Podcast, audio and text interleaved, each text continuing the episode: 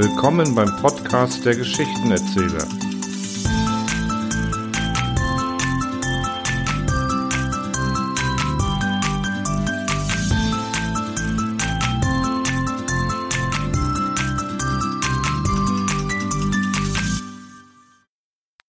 C2H5OH. Diese einfache und doch berüchtigte Formel begleitet uns schon seit Menschengedenken. Vielleicht nicht die Formel an sich, so doch aber deren Essenz, die ihr zugrunde liegt. Alkohol. Und die folgende Geschichte handelt auch über Alkohol, oder besser gesagt, deren manchmal türkischen Folgen. Rudolf Presper, mein Patient. Ich bin nie Mediziner gewesen.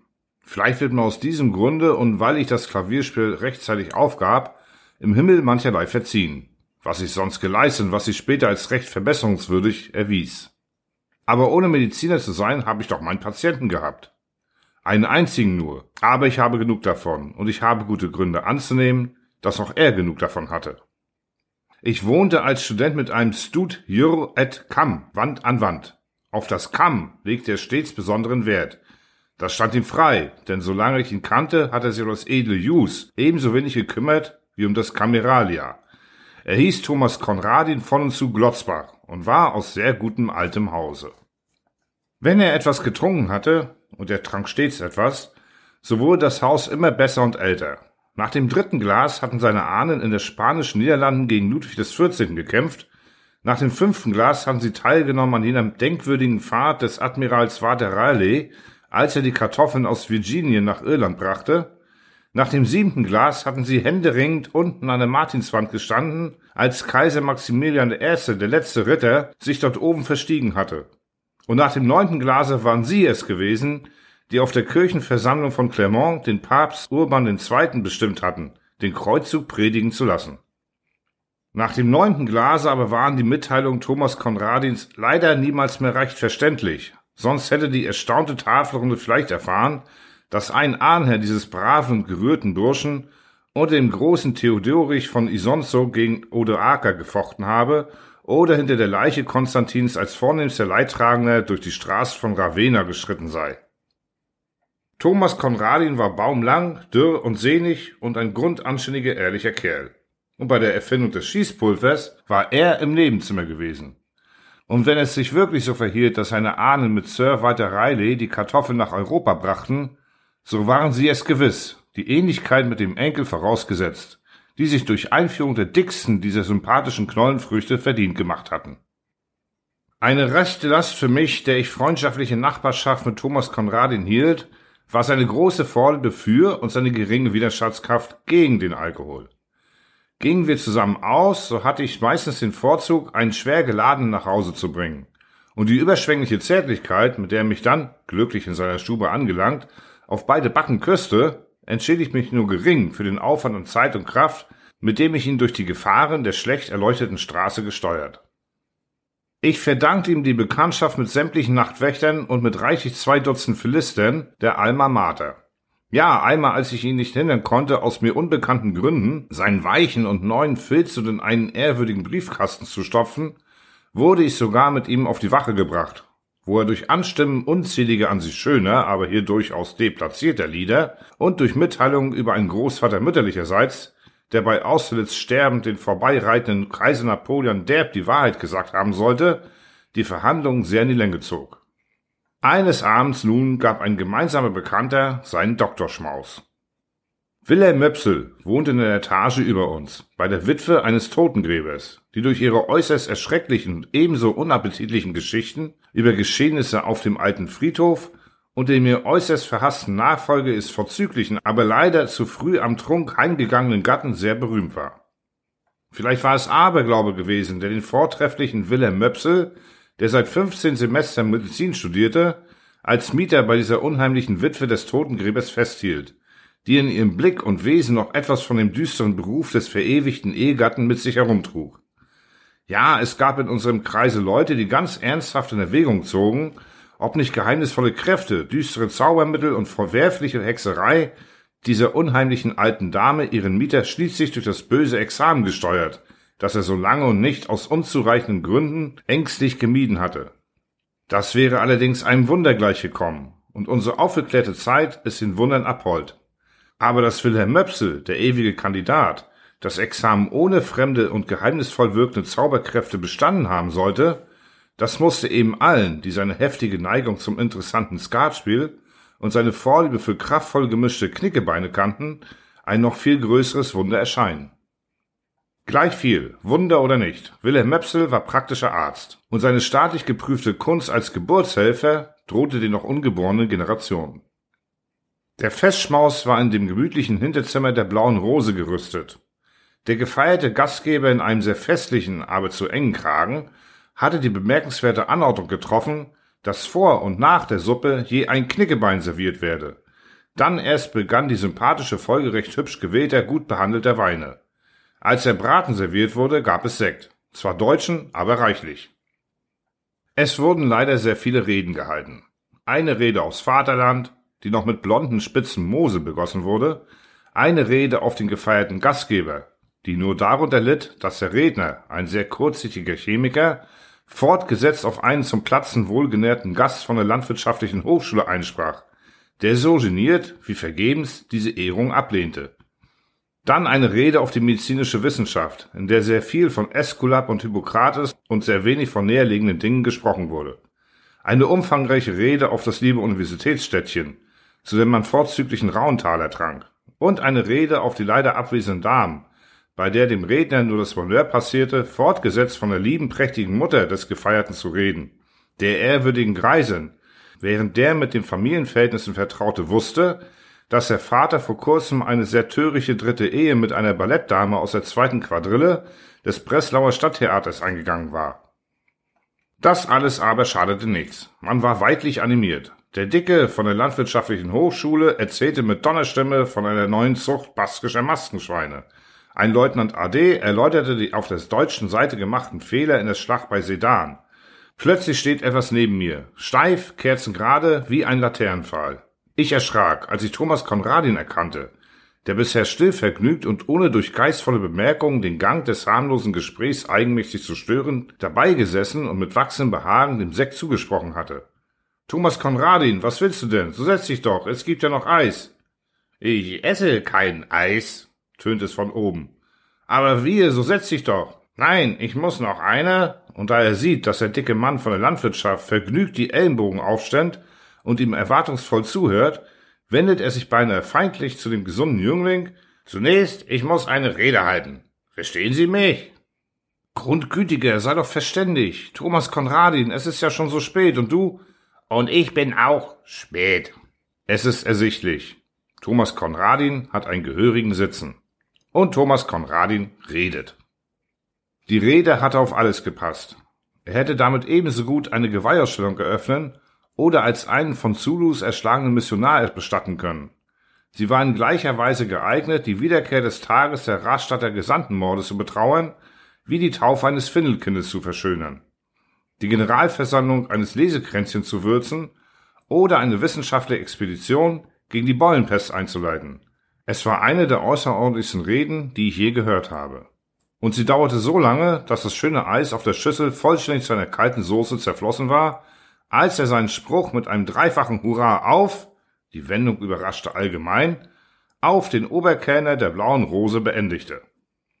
Nach dieser Rede verfiel Thomas Konradin in einen betrübten Zustand der Teilnahmlosigkeit. Nur zuweilen sagte er leise und zu sich selbst Prost und trank aus dem längst leeren Sektkelch eines imaginären Ganzen auf sein Spezielles. Von nun an ist meine Erinnerung lückenhaft. Es muss schon einige Stunden später gewesen sein, da erkenne ich an einer großen wüsten Tafel auf dem Ledersofa Wilhelm Möpsel, den lustigen Gastgeber, der Unmenschliches vertragen kann, mit einem Glase Pilsner vor sich und einem Assistenten vom Pathologischen Institut neben sich, der durch seine Sesshaftigkeit berühmt ist. Sie streiten lebhaft über einen Fall von Gehirnerweichung, der Möpsels kritischen Urteil im Examen unterbreitet worden war. Ich muss sagen, dass mich in meinem augenblicklichen Zustand der seelischen Ermattung diese Unterhaltung über Weichungsherde im Gehirn, über Pfropfenbildung in den Hirngefäßen und über Entartung der Gefäßwände nur mäßig auffrischte. Ich lehnte das Pilsner Bier ab, stellte noch fest, dass Thomas Konradi neben mir im Sessel lag, den Kopf mit einer Serviette zugedeckt und schnarchte. Dann döste ich selbst ein bisschen weiter. Der erste Schimmer des Morgens fiel in das Hinterzimmer der blauen Rose, als mir Möpsel auf die Schulter schlug und mich aufweckte. Er war schon in Hut und Paletot. Wir wollen nun auch gehen, was? Den da, erhob die Serviette von Thomas Konradins sehr blassen, aber friedlichem Haupt, aus dem jegliche Spur von Intelligenz gewichen war, den da bringen wir zusammen nach Hause. Als wir ihn auszogen, sagte er mehrfach Prost. Nur als wir ihn glücklich im Bett hatten, zeigte er sich eine Weile unruhig. Es erwies sich, dass er auf seinem Zwicker lag, der zerbrochen war und ihn durch seine Kanten gedrückt hatte. Möpsel wandte sich zum Gehen. Mir war übel zumute, und ich klagte ihm, das soll nun drei Abende so weitergehen. Heute Abend bei den Renanen Stiftungsfest, morgen Festkommers für den Geheimrat Bitzelmann, übermorgen, und jeden Abend muss sie nach Hause bringen? Abend ist gut, aber jeden Morgen, ja. Hm, Möpsel sagte nur, hm, aber in seinem Gesicht arbeitete ein Gedanke. Weißt du was, sagte er nach einer Weile, ich werde dir ein paar Tage Urlaub von dieser Sklaverei verschaffen. Ja, aber wie? Na, sehr einfach, ich lege ihm ein Bein in Gips war das ja allerdings ein wunderlicher Gedanke, einem total gesunden Menschen ein Bein in Gips zu legen. Aber es gibt im Leben Stunden, in denen die verschmitztesten und verwickelsten Dinge ein ganz schlichtes, einfaches Gesicht zeigen. Ich sagte also, nicht alles, als ob er vorgeschlagen hätte, ich sehe jetzt nach der Uhr oder ich koche jetzt Tee. Gut, leg ihm ein Bein in Gips. Möpsel ging in seine Wohnung, das Nötige zu holen und kam nach einer Viertelstunde reich bepackt mit Binden und Bandagen und Tüten und Pappdeckel und was weiß ich wieder herunter. Von diesem Augenblick an war ich ganz wissenschaftliches Interesse. Wir werden das linke Bein nehmen, sagte Möpsel, während er, unsagbare Schmutzereien im Zimmer anrichtend, mit seinen Vorbereitungen den Gipsbrei anrührte und damit du besser dran kannst. Ich dran kann? Wozu? Na, du wirst ihm doch zur Hand gehen müssen. Ich reise heute mit dem Frühzug ab. Bis ich wiederkomme, musst du ihn betreuen. Das schien mir ganz in Ordnung, und so hoben wir die Decke und bemächtigten uns Thomas Konradins linken Bein. Wir werden einen Unterschenkelbruch annehmen, meinte der Mediziner. Es ist dir doch recht? Mir war es recht. Und Thomas Konradin war es auch recht. Das heißt, er lag wie tot in seinen Kissen und kümmerte sich den Teufel um sein linkes Bein. Nach etwa einer halben Stunde war Möpsel mit seiner Arbeit fertig. Ich konnte nicht umhin, ihm meine Bewunderung auszudrücken. Es war ein sehr appetitlich aussehender Gipsverband. Nur etwas reichlich dick und breit kam ihm vor. Selbst für einen, der wirklich den Unterschenkel gebrochen hätte. Möpsel wusch sich die Hände und gab mir noch einige Verhaltensmaßregeln. Also, er darf nur leicht verdauliches essen, die nächsten Tage. Keine Spirituosen. Etwas Pflaumenmus mittags und abends. Du weißt schon, von wegen, äh, na, das ist wichtig beim Liegen. Und sonst? Ruhe. Absolute Ruhe.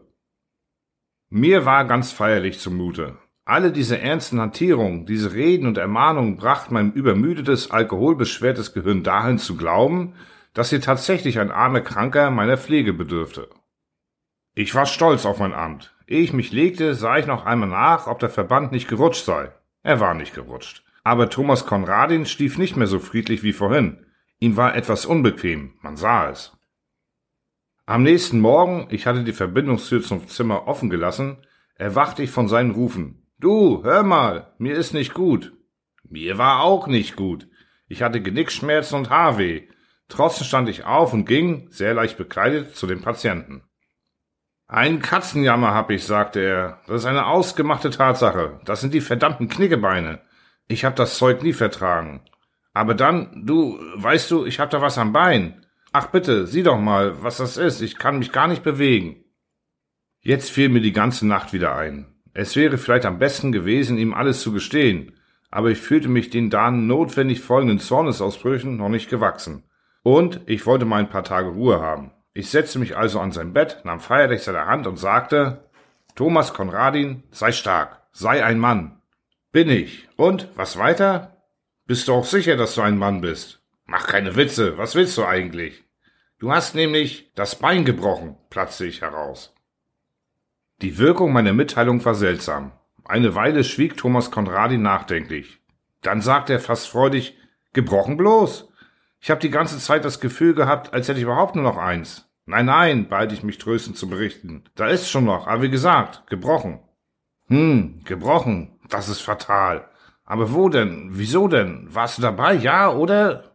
Und nun log ich wie ein Vorstadtjung. Ich erzählte eine Räubergeschichte von einem Fall auf der Treppe, schilderte, wie der vertreffliche Möpse und ich den Bewusstlosen hinauftrugen. Siehst du, bewusstlos war ich, sagte Thomas Konradin bei dieser Stelle.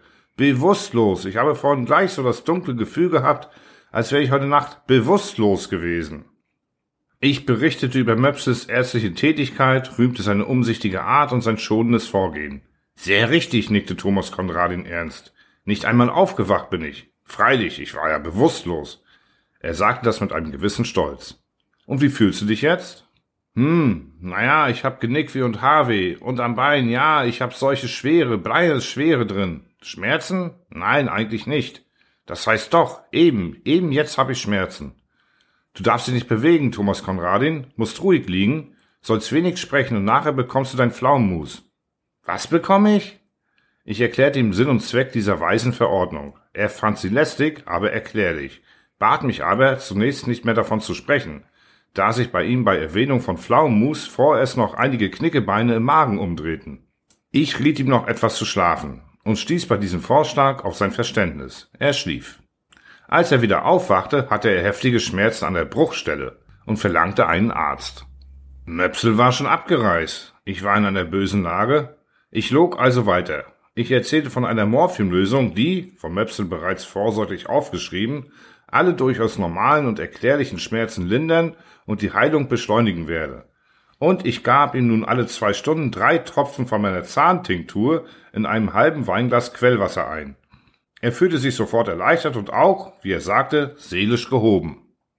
Mittags verlangte er selbst nach Pflaumus und war überhaupt ein angenehmer Patient. Er unterhielt mich damit, mir zu versichern, es sei etwas vom Spartane in ihm. Ein anderer würde zweifellos wimmern und klagen über die Schmerzen, die er empfinde. Er aber beißt die Zähne zusammen und halte aus, wie es sich für einen Mann und den Sohn seiner Ahnen zieme. Ein Linderungsmittel freilich verschmähte er nicht. Er meinte damit die drei Tropfen meines Zahnwassers, äh, Morphiumlösung, die er andachtsvoll hinunterschluckte, indem er vortrefflich über die segensreiche Kraft solcher Arzneien zu sagen wusste. Acht Tage lag er so auf dem Rücken, aß Pflaumus, trank Zahnwasser und tyrannisierte mich, denn ich musste, wollte ich kein Barbar erscheinen, dem armen Gelähmten alle kleinen Handreichungen leisten, Gänge besorgen und auf seine Unterhaltung bedacht sein. Den Ulk ihm einzugestehen, nein, das wagte ich nicht mehr. Ich wartete sehnsuchtsvoll auf den Mediziner. Er ließ freilich nichts von sich hören. Ich schrieb, schrieb wieder, schrieb zwei Eilbriefe, telegrafierte, dann endlich kam er. Ernst und würdevoll besah er auf dem Nachtkästchen die Reste des Pflaumenmuses, roch verständnisvoll an dem Weinglas mit der Zahnwassermischung und lobte meine, für einen Laien, erstaunliche Umsicht bei der verantwortungsvollen Pflege. Dann hob er die Decke und prüfte den Verband. Wir werden ihn abnehmen, entschied er. Sie haben gutes Blut, vorzügliche Säfte, lieber Thomas Konradin. Thomas Konradin deutete zur Erklärung dieser erfreulichen Tatsache nur auf den über seinem Schmerzenslager angebrachten Stammbaum. Und während Möpsel, ganz Arzt, ganz Chirurg, den Gipsverband abklopfe, dass das weiße, kerngesunde Bein Thomas Konradins allmählich in leuchtendes Schöne wieder zum Vorschein kam, nickte er mit würdiger Ruhe und doch nicht ohne leisen Stolz, der dem Wohltäter der Menschheit so gut ansteht. Ja, ja, das schon, das schon. Aber wenn sie nicht gleich einen so tüchtigen Arzt gehabt hätten und einen so umsichtigen, liebevollen Pfleger, wer weiß, wer weiß.